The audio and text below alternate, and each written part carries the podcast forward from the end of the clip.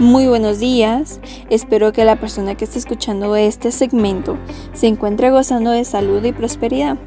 Esto es Radio Biología, el cual es un programa de radio en el cual hablaremos sobre datos curiosos sobre biología. Eh, este programa de radio está conformado por mis compañeras, las cuales son Andrea Jolón, Joana Chamay, Raquel García, y su servidora que es Hilaria Arauz. Em, el día de hoy en este segmento hablaremos sobre lo que es la clasificación de especies, los sistemas modernos de clasificación, dominios y reinos, taxonomía y fichas taxonómicas. Espero que lo que hablemos en este segmento, mis compañeras y yo, pueda ser de su agrado y pueda seguir escuchando los siguientes segmentos que vayamos publicando poco a poco. Gracias. Buenos días, yo soy Andrea Jolón. El día de hoy les hablaré sobre la clasificación de las especies. La clasificación de las especies. Los científicos creen que existen más de 10 millones de especies diferentes de organismos.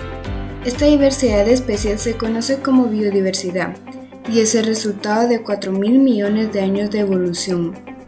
Son tantas las especies que habitan en el planeta Tierra que los científicos poseen la certeza de que, a pesar de los avances y estudios que se han realizado, aún no se conocen todos los organismos animales y vegetales que habitan en nuestro planeta.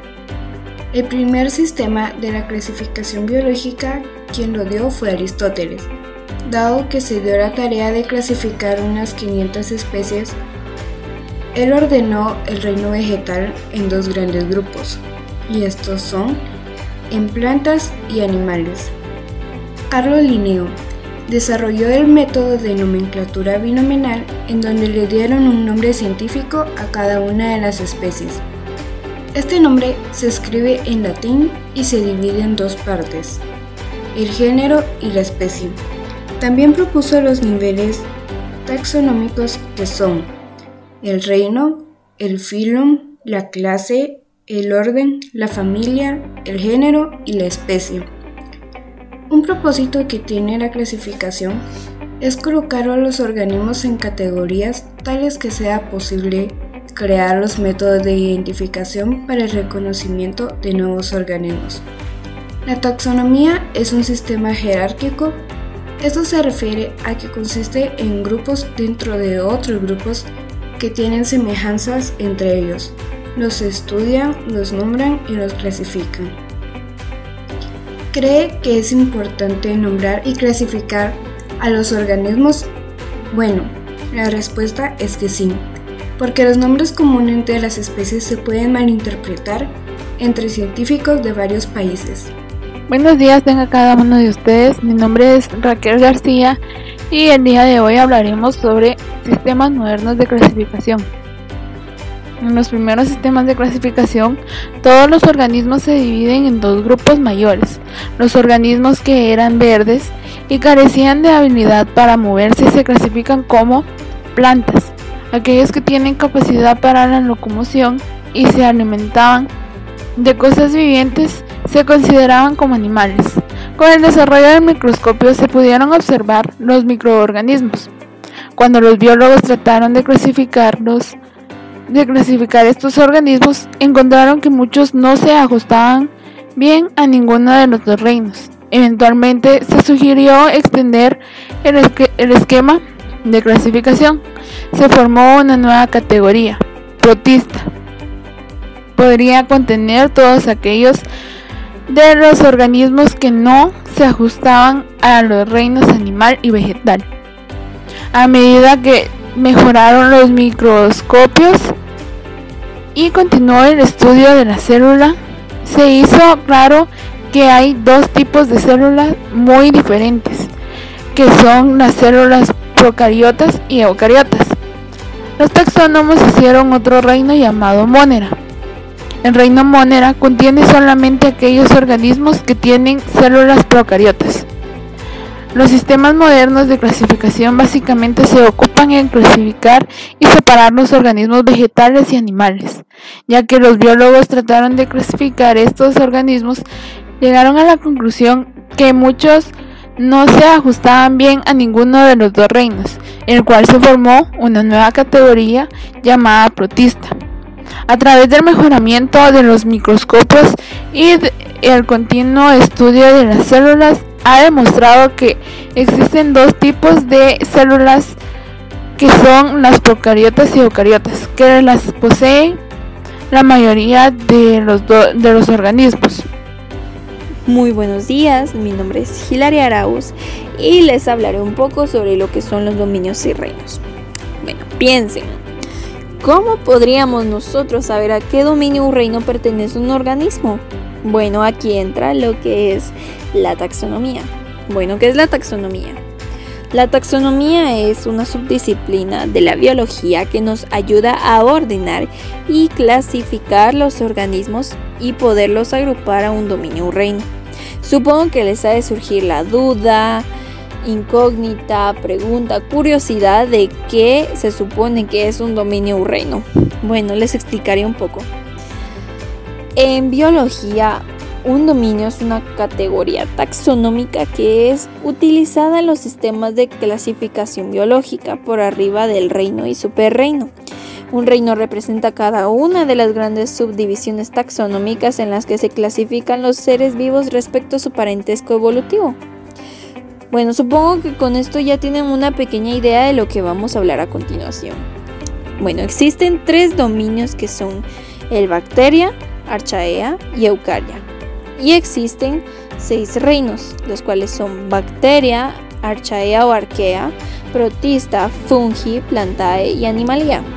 El reino bacteria forma parte del dominio bacteria. Sus características principales son que su tipo de célula es procariota, también puede ser unicelular. Poseen pared celular con una sustancia formada por dos tipos de azúcares llamada peptidoglucano. Entre ellos existen organismos autótrofos y heterótrofos. El reino Archaea forma parte del dominio Archaea. Sus principales características son que su tipo de célula es procariota, o sea, unicelular. Poseen pared celular sin peptidoglucano. Entre ellos existen organismos autótrofos y heterótrofos. El reino protista, fungi, planta y animalía forman parte del dominio Eucaria. Las principales características del reino protista son que su tipo de célula es eucariota. Podrían ser unicelulares o pluricelulares. Algunos de estos organismos tienen pared celular con una sustancia sólida llamada celulosa. Entre ellos existen organismos autótrofos y heterótrofos. Las principales características del reino fungi son que su tipo de célula es eucariota pueden ser pluricelulares. Poseen pared celular con quitina, la cual es un carbohidrato, y en ellos existen solo organismos heterótrofos.